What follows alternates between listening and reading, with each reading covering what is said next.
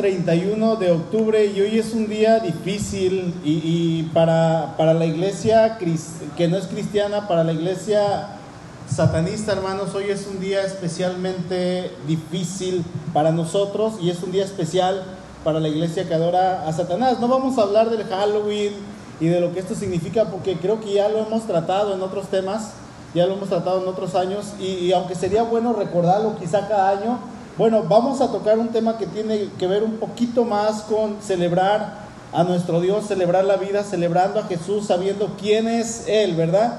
Hoy 31 de octubre, hermanos, y especialmente ahorita ya en la noche, allá afuera se está celebrando el día más fuerte para la iglesia satánica, la iglesia satanista, donde ellos hacen sus reuniones anuales y podríamos decirlo, para ellos hoy es el, día como si para nosotros fuera el día de la resurrección, ¿verdad? El día más importante. Para ellos se hacen tantas cosas que no son conforme a la voluntad de Dios y ellos están celebrando la muerte. Sin embargo, hermano, usted y yo somos llamados a celebrar la vida. Hace unos días estaba viendo la televisión, ahí estaba casi, llegamos a la casa, la ponemos y está el sonido para que no se escuche solo la casa. Ponemos la televisión y en una vez centro del cuarto y estaba un comercial y decía, celebremos la vida. Y había puras calaveras y puras muertes y, eso que le llaman la santa muerte, que de santa no tiene nada. Y decía, celebremos la vida y, el fondo eran puros muertos. Entonces esto es una contradicción de lo que se está llevando, de lo que están diciendo, ¿verdad? Usted y yo tenemos que celebrar quién es el que vive nosotros. ¿Sí? Y para eso, obviamente, es necesario conocer y entender quién es Dios. Usted y yo tenemos que aprender, hermanos, por lo menos de la manera más básica, y creo que usted ya lo sabe, quién es nuestro Dios para que cuando alguien venga y quiera venderle publicidad barata, usted le diga, ¿sabes qué? Lo que decía este último canto, yo creo en Dios. Y usted le diga con vehemencia, yo tengo al Dios que es más fuerte y más poderoso que quien quiera que tú me digas que es un Dios o que quiera hacerse pasar por un Dios. Es necesario que conozcamos, hermanos, qué es, quién es nuestro Dios y qué fue lo que hizo, obviamente, para que nosotros lo adoremos de esta manera. Debemos entender que en Cristo Jesús tenemos la vida. Y ahorita cantábamos este canto y el hermano Luis ahorita mencionaba este versículo. Juan 14, 6 dice que Jesús dijo, yo soy el camino y yo soy la verdad y yo soy la vida. Nadie viene al Padre sino por mí. Él es todo, hermanos. Y cuando usted y yo analizamos a Jesús desde la perspectiva de que Él es la vida, hermanos, ahí vamos a encontrar todo lo que nosotros necesitamos buscar. No necesitamos buscar absolutamente nada más. Dice Juan 1.4, en Él estaba la vida y la vida era la luz de los hombres. Vamos a encontrar en el Señor Jesús la plenitud más completa que usted pueda buscar durante toda su vida. Jamás va a encontrar nada similar. Fíjese que cuando el hombre se gradúa, ya sea de una carrera o a lo mejor muchos de la preparatoria, van a decir, me siento pleno. Me siento pleno porque ya terminé mis estudios, pero esa plenitud, conforme va pasando el tiempo, usted va a agarrar un trabajo, a lo mejor un trabajo de oficina, y va a pasar el tiempo y esa plenitud se va a ir acabando, un trabajo a lo mejor especializado en la carrera técnica que tomó, no sé, ¿verdad? O encuentra un trabajo y dice, yo me siento pleno en ese trabajo, pero va pasando el tiempo y viene la monotonía, viene el aburrimiento, viene el estrés, vienen las órdenes, viene el bajo salario, y todo eso ya no nos va a llenar como solía llenarnos en un principio. Un hombre cuando se casa va a decir, me siento pleno. Y va a decir el proverbio, ¿verdad? El que haya esposa haya el bien. Y todo felicidad y dicha, pero esa plenitud, esa felicidad se va a ir terminando cuando vengan los problemas y cuando el hombre diga, es que ella me hace la vida imposible y la mujer va a decir, es que él me hace la vida imposible. Entonces esa plenitud ya no va a estar hasta arriba, sino que también se va a terminar cayendo. El hombre o la mujer van a decir cuando tengan hijos, me siento pleno, pero esa plenitud va a desaparecer, hermanos, cuando con el pasar de los años vengan los problemas con los hijos o estos, como dice el papá, ¿verdad? Mis hijos me sacan canas verdes. Híjole, ya no lo soporto, flojo, glotón, borracho, dicen algunas personas. Y en el Antiguo Testamento iban, ¿verdad? Y tenían que decirle a los jueces, mi hijo no quiere trabajar, es un flojo, es un glotón, es un borracho. ¿Y se acuerdan qué hacía el pueblo? y lo sacan a la entrada de la ciudad y lo apedrean todos y que se muera para que el pueblo aprenda a temer. Entonces no había flojos y no había borrachos y no había glotones, se supone que era para eso. Hoy en día creo que como papás cubrimos mucho a los hijos, ¿verdad? En todos estos aspectos. Pero vienen los hijos, le sacan canas verdes a los papás, va pasando el tiempo, el niño comienza a crecer y comienza a estudiar y los estudios van siendo cada vez más caros y el papá tiene que pagar todos los estudios y nos damos cuenta que los hijos son malagradecidos, entonces esa plenitud que se tomó o que se dijo en un principio cuando el papá estaba cargando al bebé también se va a ir para abajo. Lo cierto, hermanos, es que toda plenitud que nosotros podamos llegar a tener, si no es aquella plenitud que se encuentra solamente en conocer a Cristo, va a ser una plenitud momentánea. Aunque dure algunos años, al final se va a terminar y eso lo convierte en lo mismo, una plenitud, un, dicho, un gozo, una felicidad momentánea. ¿sí? Ahora, llegando a Juan 17, vamos a ver que este capítulo se le podría llamar la oración del Señor.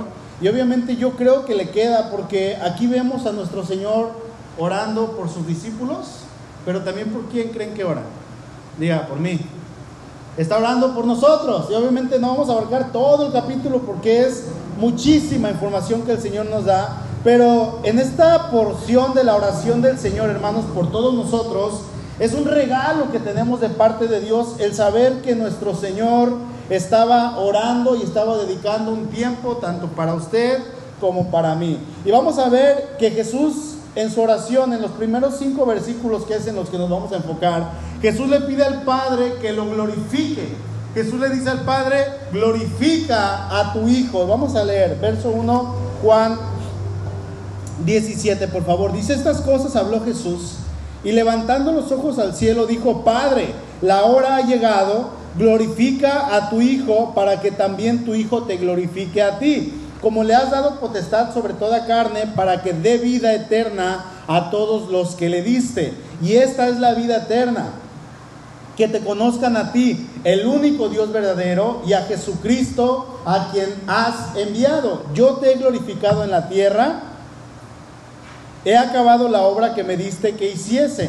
Ahora pues, Padre, glorifícame tú al lado tuyo con aquella gloria que tuve contigo antes que el mundo fuese. El Señor, hermanos, ya estaba en su última semana de ministerio, en la semana de la pasión, podríamos llamarle así, y, y, estaba a punto ya de ser arrestado. Y tenemos redactada esta bendición de lo que es la última oración del Señor antes de que lo arrestaran. Y Jesús hace una oración al Padre pidiéndole que glorifique al Hijo. Y también el, Señor le dice al Padre, yo te he glorificado a ti.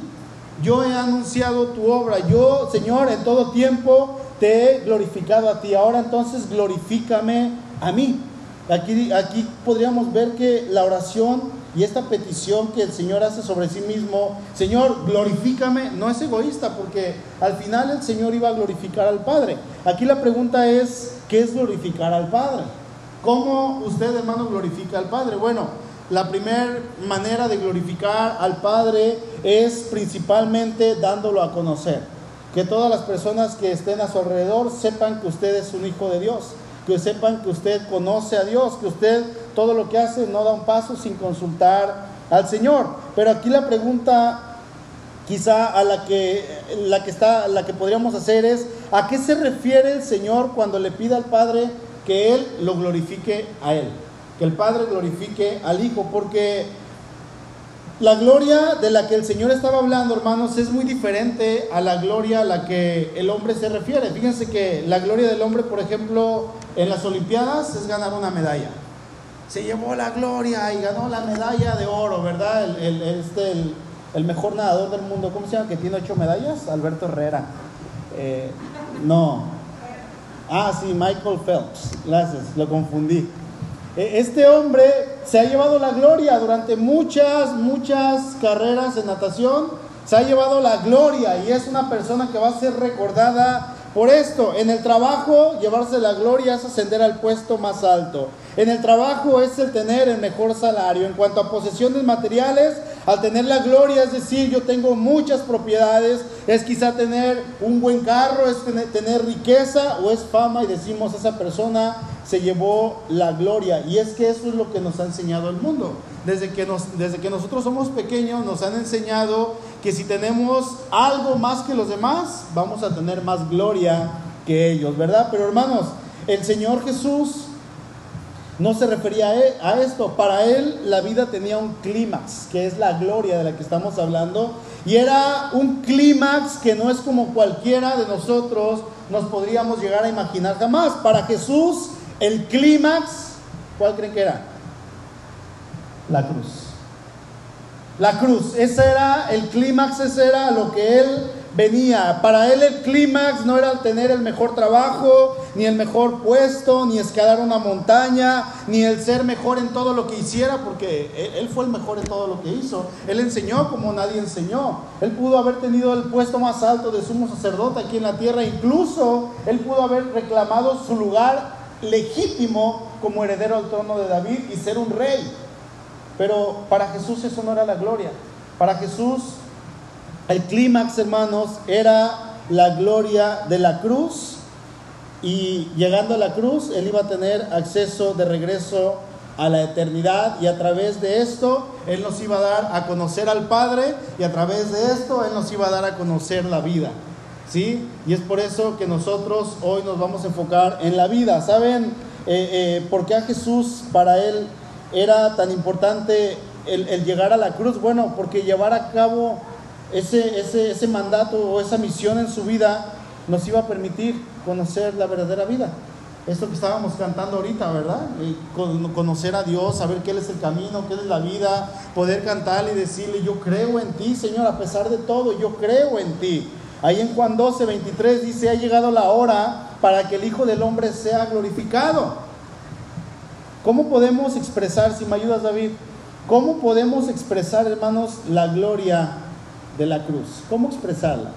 Esa, esa es la pregunta con la que quiero comenzar en estos cinco puntos rápidos que vamos a ver. Bueno, son cinco puntos rápidamente. En primer lugar, hermanos, vamos a ver que la muerte a Cristo le trajo gloria a sí mismo. Y fíjense que uno de los hechos eh, de la historia de la humanidad lo vemos en muchas muertes de aquellas personas o de aquellas grandes figuras que al morir alcanzaron la gloria. Muchas personas fueron más conocidas después de muertos que cuando estuvieron en vida. ¿Sí? Cuando estaban en vida quizá eran conocidos y a lo mejor las personas sabían quiénes eran ellos, pero cuando murieron, podríamos decir, alcanzaron la eternidad en la historia. ¿Sí? En la historia humana. En algunos casos Puede ser que estas personas hayan sido malentendidas, soberbias y hasta condenados como criminales durante su vida, pero en cuanto a su muerte, esto hizo ver cuál era su verdadero lugar en el esquema de las cosas. Y tenemos, por ejemplo, al expresidente de los Estados Unidos, Abraham Lincoln. Se dice que este hombre tuvo muchos enemigos durante su mandato, pero hasta los que más habían criticado su grandeza se dice que cuando murió, alguien salió de la habitación donde yacía el cuerpo de este hombre y, estaba obviamente con el disparo que le había quitado la vida y, dijo, este hombre ahora pertenece a las edades. De otra manera, él quiso decir, este hombre pertenece a la historia, pertenece a la eternidad. E, el ministro de este hombre siempre había tenido problemas con Lincoln y obviamente dice que siempre se los hizo saber a este presidente y, lo despreciaba, no lo quería, pero cuando este hombre muere, se dice que él inclina la vista hacia el suelo y con lágrimas en los ojos, él, él dice, allí yace el mayor hombre de Estado que el mundo ha conocido. Lo que quiere decir es que este hombre, a partir de su muerte, se disparó su gloria y todo lo que había hecho se dio a conocer en todos lados. Y eso, hermanos, es lo que ha pasado una y otra vez con personajes diferentes en la historia. El hecho de que la majestad de un mártir se trasluce con su muerte. Y es lo que sucedió precisamente con el Señor Jesús, porque cuando el Señor estaba en la cruz, resulta que el centurión que estaba ahí al pie de la cruz, e, él se queda ahí anonadado y volteando hacia la cruz y dice, no cabe duda que este era el Hijo de Dios, ahí en Mateo 27, 54. La cruz, hermanos, fue la gloria de Jesús porque fue en ella donde el Señor mostró supremamente su majestad. Ahí mostró su majestad de una manera suprema y desde donde Él atrae, desde la cruz, definitivamente el reconocimiento, el amor y la lealtad, o sea, de nosotros que le hemos seguido. Es desde la cruz. No hay otro lugar. Sin la cruz, déjenme decirle que usted y yo no podríamos amar a Jesús como la amamos. Sin la cruz no sería lo mismo. Es por eso que en la cruz, hermanos, como dice este punto, fue en la muerte de la cruz la que a Cristo le trajo gloria a sí mismo. En segundo lugar, la cruz le trajo gloria a Jesús porque fue la culminación de su obra. La cruz le trajo gloria a Jesús porque fue la culminación de su obra. Dice ahí en Juan 17:4, he llevado a cabo el trabajo, le dijo Jesús al Padre, he llevado a cabo el trabajo que tú me encargaste. Lo he cumplido. Y él lo cumplió perfectamente lo que el Padre le había encomendado. Cuando él estaba en la cruz, hermanos, a punto de morir, él dijo, consumado es. Lo he logrado, he llegado hasta el final. Lo he cumplido. Ahora, supongamos hermanos que solamente por un momento el Señor se haya detenido justo antes de la cruz y haya dicho, ¿sabes qué? No voy. Yo no voy. ¿Qué, ¿Qué, significaría eso para nosotros? ¿Qué significaría? Ahí se cumpliría quizás lo que estos hombres dijeron cuando iban en el camino a Emaús, ¿verdad? Dice que se acerca Jesús y el Señor les pregunta, ¿de qué platican? Y ellos dicen que eres el único forastero que no sabe lo que pasó aquí. Fíjate que un hombre que se llamaba Jesús y él fue un varón profeta grandemente usado por Dios. Hasta ahí se hubiera quedado. Y ellos pensaban eso, porque para ellos, hasta ese momento, ahí en Lucas 24, para ellos Jesús estaba muerto. Sin embargo, el que estaba hablando con ellos era Jesús ya resucitado.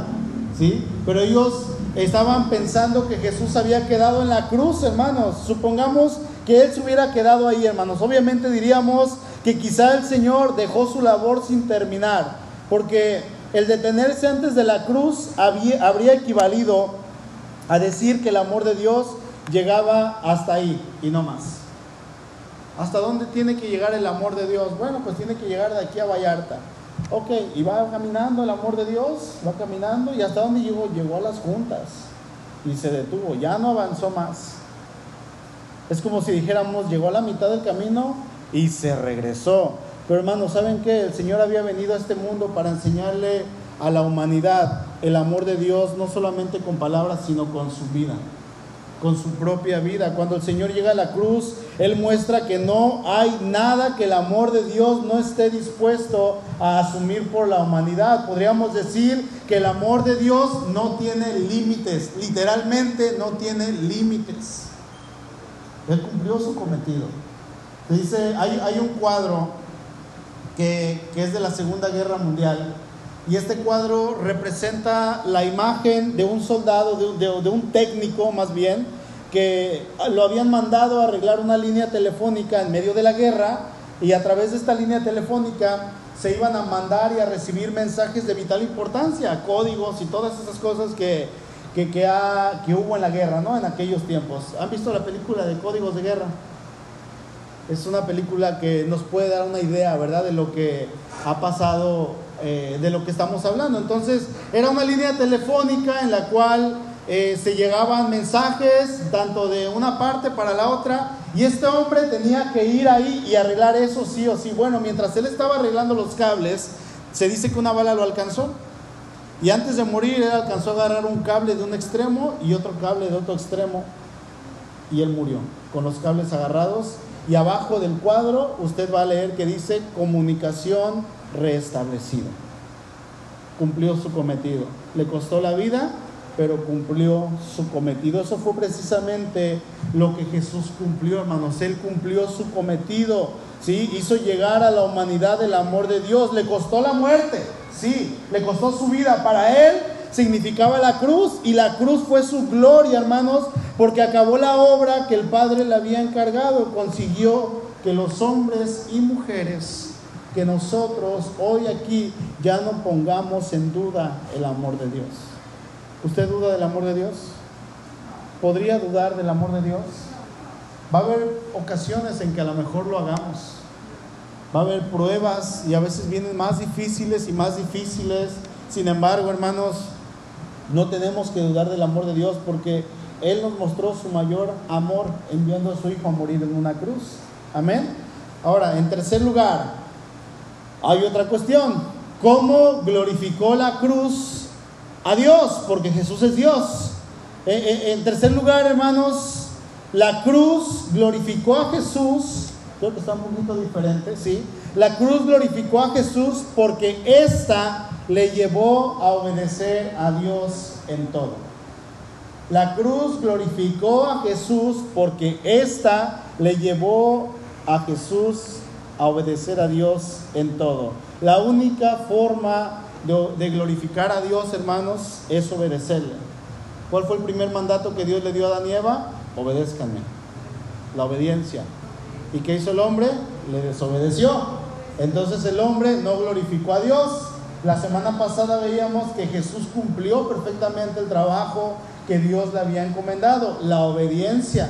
¿sí? De hecho dice eh, Hebreos capítulo 5, verso 8 dice, y aunque era hijo, por lo que padeció, aprendió la obediencia. Hermanos, la, la, historia evangélica deja muy claro que Jesús pudo evitar la cruz. Él pudo haberlo hecho. Humanamente hablando, él podría haber vuelto a la espalda porque él sabía lo que venía. Él sabía lo que al otro día iba a pasar. Él ya había celebrado la última cena y él, les dijo, ¿verdad? ¿Cuánto me encanta ese versículo? No saben cuánto he anhelado pasar este tiempo y comer esta cena con ustedes. Y yo, yo, yo, no, yo no pienso solamente en que Jesús estaba pensando en celebrar la Pascua. Ah, ya va a ser la Pascua en dos semanas. No, para el Señor Jesús cuando dijo, no saben cuánto he anhelado comer esta Pascua con ustedes, él estaba pensando desde la eternidad. ¿Sí? Desde la eternidad, que él había pensado que ese momento se iba a llegar y en ese momento ellos estaban celebrando lo que iba a pasar, algo que Jesús ya sabía. Entonces Jesús ya sabía lo que iba a pasar al día siguiente, que lo iban a arrestar y que de ahí iba a seguir todo el sufrimiento, la humillación. Y él pudo haber evitado ir a Jerusalén, dado las tomas, eh, ¿cómo se dice? Dado la espalda y seguir por otro camino. Él sabía perfectamente lo que estaba a punto de suceder y él pudo haber cambiado el destino de la historia para mal. Pero ¿saben qué pasó? No lo hizo. Si él hubiera hecho, ahorita en este momento usted y yo estaríamos todavía en nuestros delitos y en nuestros pecados, pero sabemos que no fue así. ¿Saben qué, hermanos? Jesús glorificó a Dios en la cruz ofreciéndole una perfecta obediencia de amor perfecto que lo llevó a una muerte perfecta. ¿Sí? A una muerte perfecta. En cuarto lugar, la cruz glorificó a Jesús porque al morir traería a sí mismo la resurrección. Traería a sí mismo la resurrección. Y hay todavía más, hermanos. Jesús le pidió a Dios que le glorificara y que se glorificara. ¿Sí? Perdón. La cruz no era, no, era el final. ¿Por qué? ¿Qué era lo que seguía después de la cruz? La resurrección. Primero estaba la cruz y después que estaba la resurrección. Ese iba a ser el triunfo de nuestro Señor. Esa iba a ser la demostración de que aunque la humanidad hiciera lo peor, Jesús no sería derrotado. Jesús, hermanos, no podía ser vencido, sino que Él iba a salir vencedor, triunfante. Es como si Dios desde los cielos volteara a ver hacia la cruz y señalara, ¿verdad? A ese artefacto de madera, como dicen los, los, los gringos, a ese árbol, señalara la cruz y dijera, eso fue lo que la humanidad le hizo a mi hijo. Pero por el otro lado, Dios voltea y voltea a ver la tumba y dice, esto es lo que yo voy a hacer ahora por mi hijo y lo resucita. Le entrega la victoria. Jesús no se queda ahí. Jesús resucita. Hermanos, la cruz era lo peor que la humanidad podía hacerle a Jesús, porque lo iba a llevar a la muerte. Pero ¿saben qué? Ni aún con la muerte Jesús pudo ser, pudo ser conquistado. Y, es que, ¿cómo, decir, hermanos, que, que la muerte podría conquistar a Dios Todopoderoso? Jamás. Jamás, hermanos. La gloria de la resurrección borra la vergüenza de la cruz. porque la cruz fue una humillación, una humillación pública, una humillación, eh, dejen de todo lo que físicamente pudo, pudo ser para el Señor. Fue una humillación porque el Dios Todopoderoso se hizo hombre, se hizo siervo y fue a morir en una cruz como el ser humano más pecador, como un criminal, como alguien que, cometió los peores crímenes siendo él inocente, siendo él santo. La cruz fue una humillación, pero la gloria de la resurrección borra la vergüenza de la cruz. ¿Se dan cuenta lo que hizo nuestro Dios? Es por eso que la escritura dice ahí en 1 Corintios 15, verso 55, ¿dónde está, oh muerte, tu aguijón? ¿Dónde sepulcro tu victoria?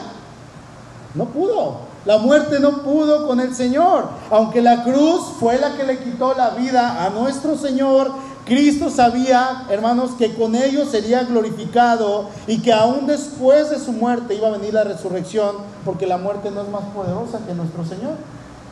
La muerte no le va a ganar a nuestro Señor. Amén. Y en quinto lugar y último de estos puntos es la introducción. ¿eh? Para Jesús, hermanos, la cruz era el camino de vuelta. El Señor dijo ahí en Juan 17:5, ahora pues Padre, glorifícame eso es lo que el Señor estaba orando. Glorifícame al lado tuyo con aquella gloria que tuve contigo antes de que el mundo fuese. Era como un caballero que hubiera salido de la corte de su rey y, hubiera salido a, realizar alguna hazaña heroica y peligrosa. Y una vez que este caballero cumplida su misión, regresa al lugar donde lo habían mandado, volvía en triunfo y a gozar ahora sí de la gloria de la victoria. Es lo mismo que estábamos pasando o que estamos viendo aquí con el Señor. Jesús vino de Dios y a quién volvió? A Dios. ¿Cómo va el canto, hermano? Dejaste el trono para llevarnos la luz de la gloria a la cruz, de la cruz al morir, de la muerte a tu trono. Ah, es que siempre me hago bolos con ese canto. Pero es, es eso prácticamente. Jesús vino de Dios y a Dios volvió. ¿sí? Eso fue lo que hizo nuestro Señor. el punto principal, más glorioso entre su venida y su ida de regreso, hermanos, culminó en la cruz. Para él, por tanto, la cruz era la entrada a la puerta de gloria. Y si el Señor hubiera rehusado pasar por ella, ¿cómo habría vuelto a la gloria? La pregunta aquí es, ¿habría acaso alguna gloria a la cual volver? Hermanos, para Jesús la cruz fue su vuelta o su pasaje de regreso a Dios. ¿Se dan cuenta? Esto a mí yo lo, yo lo leo y me emociona, me apasiono cuando leo el hecho de saber que todo esto hizo el Señor y esto me enamora más del Señor, hermanos. Quizá usted y yo podríamos leer el capítulo 17. De hecho, mi idea era leer todo el capítulo 17 de Juan y tenerlo aquí, pero no pude avanzar más. No pude avanzar, apenas llevamos un versículo. ¿Sí? y, leer todo el capítulo a lo mejor nos tomaría semanas y semanas y semanas estudiarlo. No podemos estudiarlo un solo día. Pero hermanos, toda esta oración de Jesús en este capítulo, vamos a aprender que a partir de ella eh, el Señor está orando pidiéndole a Dios protección para sus discípulos, protección para los que iban a creer por medio de ellos, o sea, usted y yo, y él está diciendo, mis discípulos están en un campo de batalla donde las fuerzas bajo el mando de Satanás y las que están bajo la autoridad de Dios están en constante guerra. Están peleando. Porque no tenemos lucha contra carne y sangre, sino contra todo lo que es espiritual, dice ahí en Efesios 6. ¿Sí? Yo no lucho contra ustedes. A veces luchamos con nuestra carne, ¿verdad? Mucho. Pero aún esa lucha viene de todas esas huestes de maldad, hermanos. A Satanás y a sus fuerzas los motiva un odio amargo hacia Cristo y, hacia sus fuerzas. Jesús oró por sus discípulos, Jesús oró por usted y, y por mí, que hoy en día lo estamos siguiendo, a quien amáis, dice Pedro, sin haberle visto. Él oró por nosotros que jamás le hemos visto y pidió a Dios que nos guardase del poder de Satanás a nosotros como sus creyentes escogidos. Y nos apartó y nos hizo puros y nos hizo santos. Y parte de lo que el Señor pidió, hermano, fue que usted y yo estuviéramos unidos mediante la verdad. Hace rato platicando con una hermana me decía, es que platico con, con mi hermana y platico con mi familia y no quieren y, me, se burlan y me dicen que estoy loca y me dicen que, que, que lo que yo estoy creyendo es una falacia. Y me han dicho, ¿qué tal si en la iglesia donde tú vas te están engañando y te están lavando el coco? ¿Qué tal si tú no tienes el Espíritu de Dios? Le dijeron.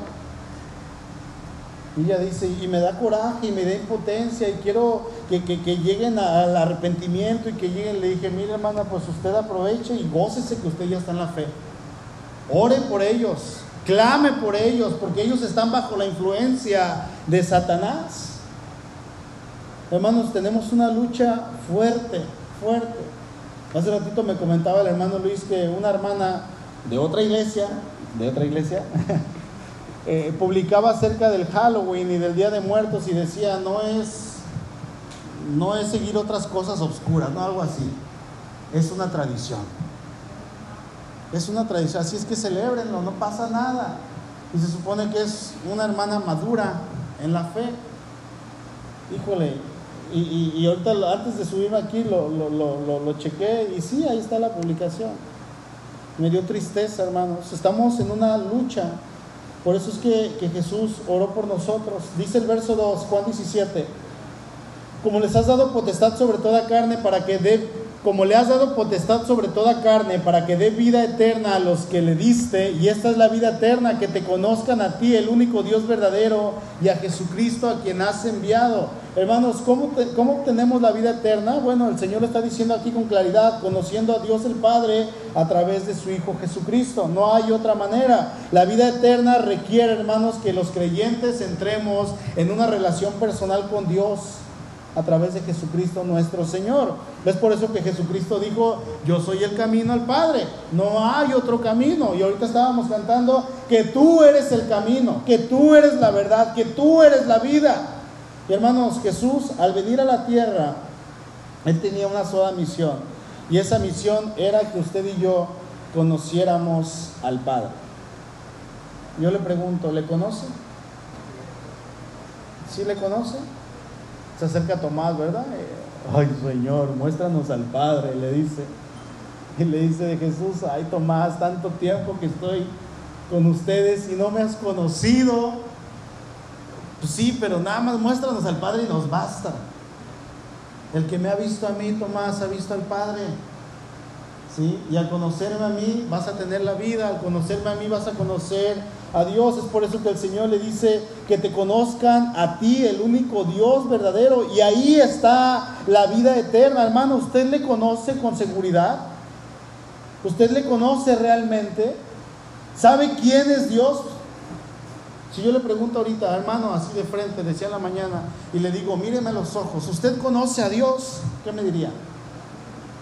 Sí, me tiene que decir que sí, hermano. Si lo conoce, no dude, sí lo conozco. Yo le puedo decir, yo sí lo conozco con total seguridad, porque yo conozco lo que mi Señor hizo. Yo sé que Él se entregó en una cruz, no por el mundo entero, sino por mí. Él murió por todo el mundo. Si los 7.500 millones de habitantes lo aceptan, murió por todo el mundo. Pero yo sé que no lo van a aceptar. Así es que yo sé que murió por mí en una cruz. Yo sé que Él se entregó en una cruz, pero también sé que resucitó y sé que Él fue glorificado y sé que con esa resurrección y esa glorificación Él me ha dado vida eterna y Él me va a dar la garantía, me ha dado la garantía de que va a pasar lo mismo conmigo. Esa era la oración del Señor. Él dijo que te conozcan y al conocerte, Padre, ahí van a encontrar la vida eterna. Si usted, hermano, ya le conoce, si usted se ha arrepentido de sus pecados y de hacer todo aquello que no le agradaba a Dios, si usted ahora vive una vida diferente a la que vivía sin Cristo antes, hermano, usted le ha conocido, usted ha conocido al Dios que estuvo muerto, pero venció la muerte y resucitó. Es por eso que Jesús oró tanto por usted como por mí. Es por eso que el Señor, antes de ser entregado, dedicó un tiempo para oración, para, hacer una oración. ¿Y sabe algo? Esa oración hasta la fecha, casi dos mil años después, sigue cobrando efecto.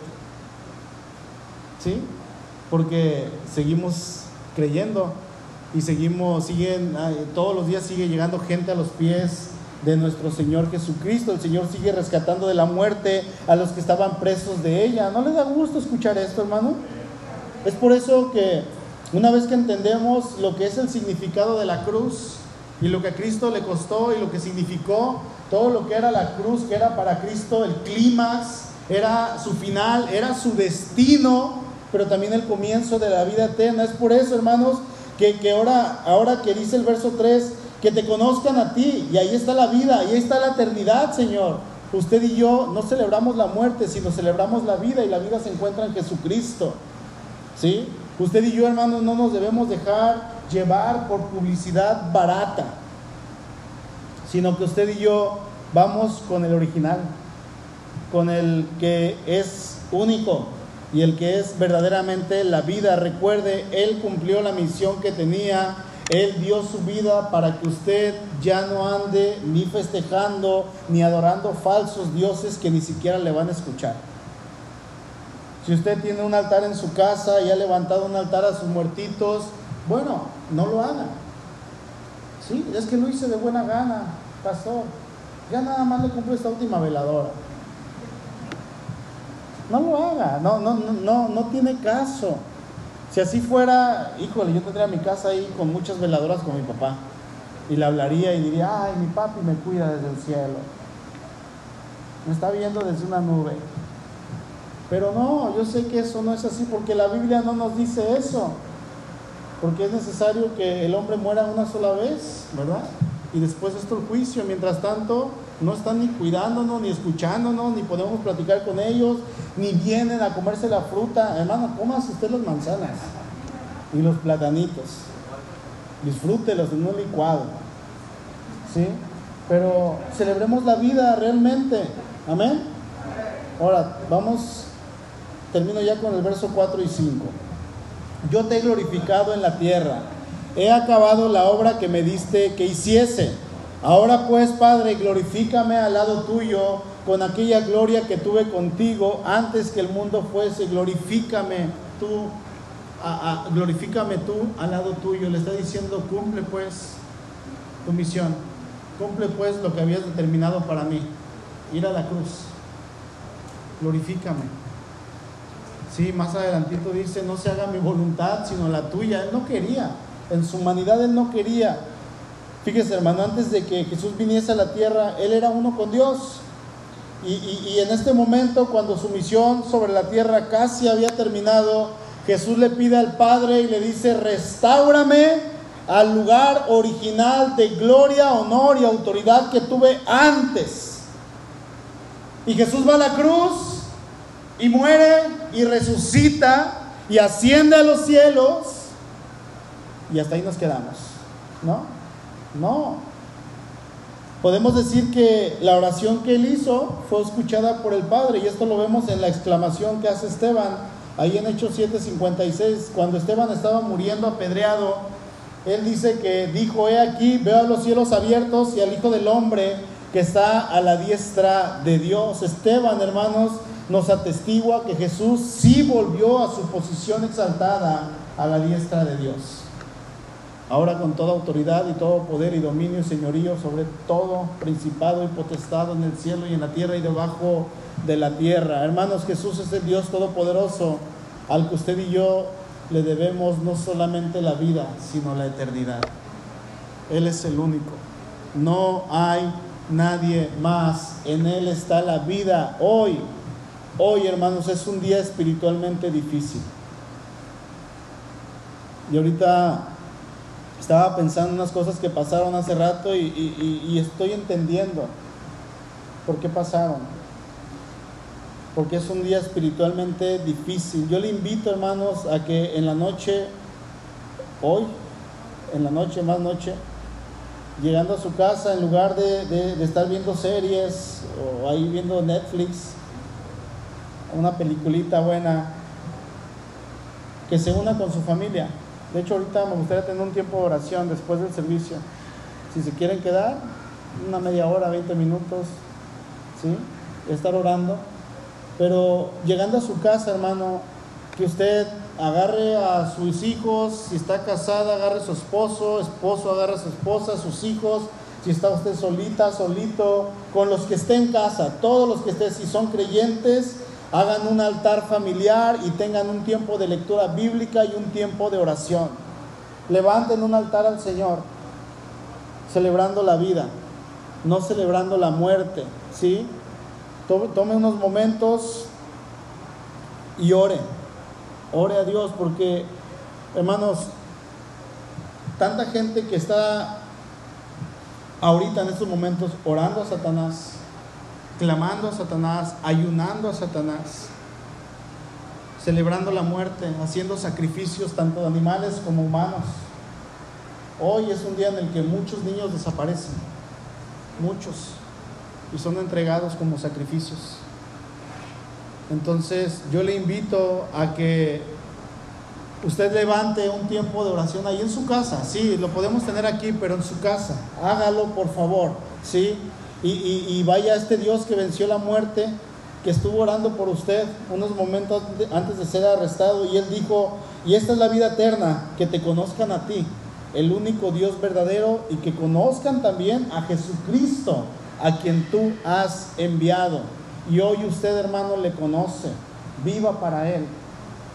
No viva para nadie más, no se deje llevar por publicidad barata. De hecho, me dio tanto gusto ir a principios de este mes a Walmart y, a, a, Soriana y a otros centros comerciales y en lugar de ver calaveras como se ven todos los años, vi ya adornos de Navidad. No sé qué pasó, pero no hubo mucha publicidad este año. No vi como en otros años. Pero no sé, clamemos al Señor. ¿Sí? Clamemos al Señor. Y yo le voy a invitar ahorita que celebre, hermanos, no la muerte, sino celebre la vida, celebre a Cristo Jesús. Amén. Vamos a orar.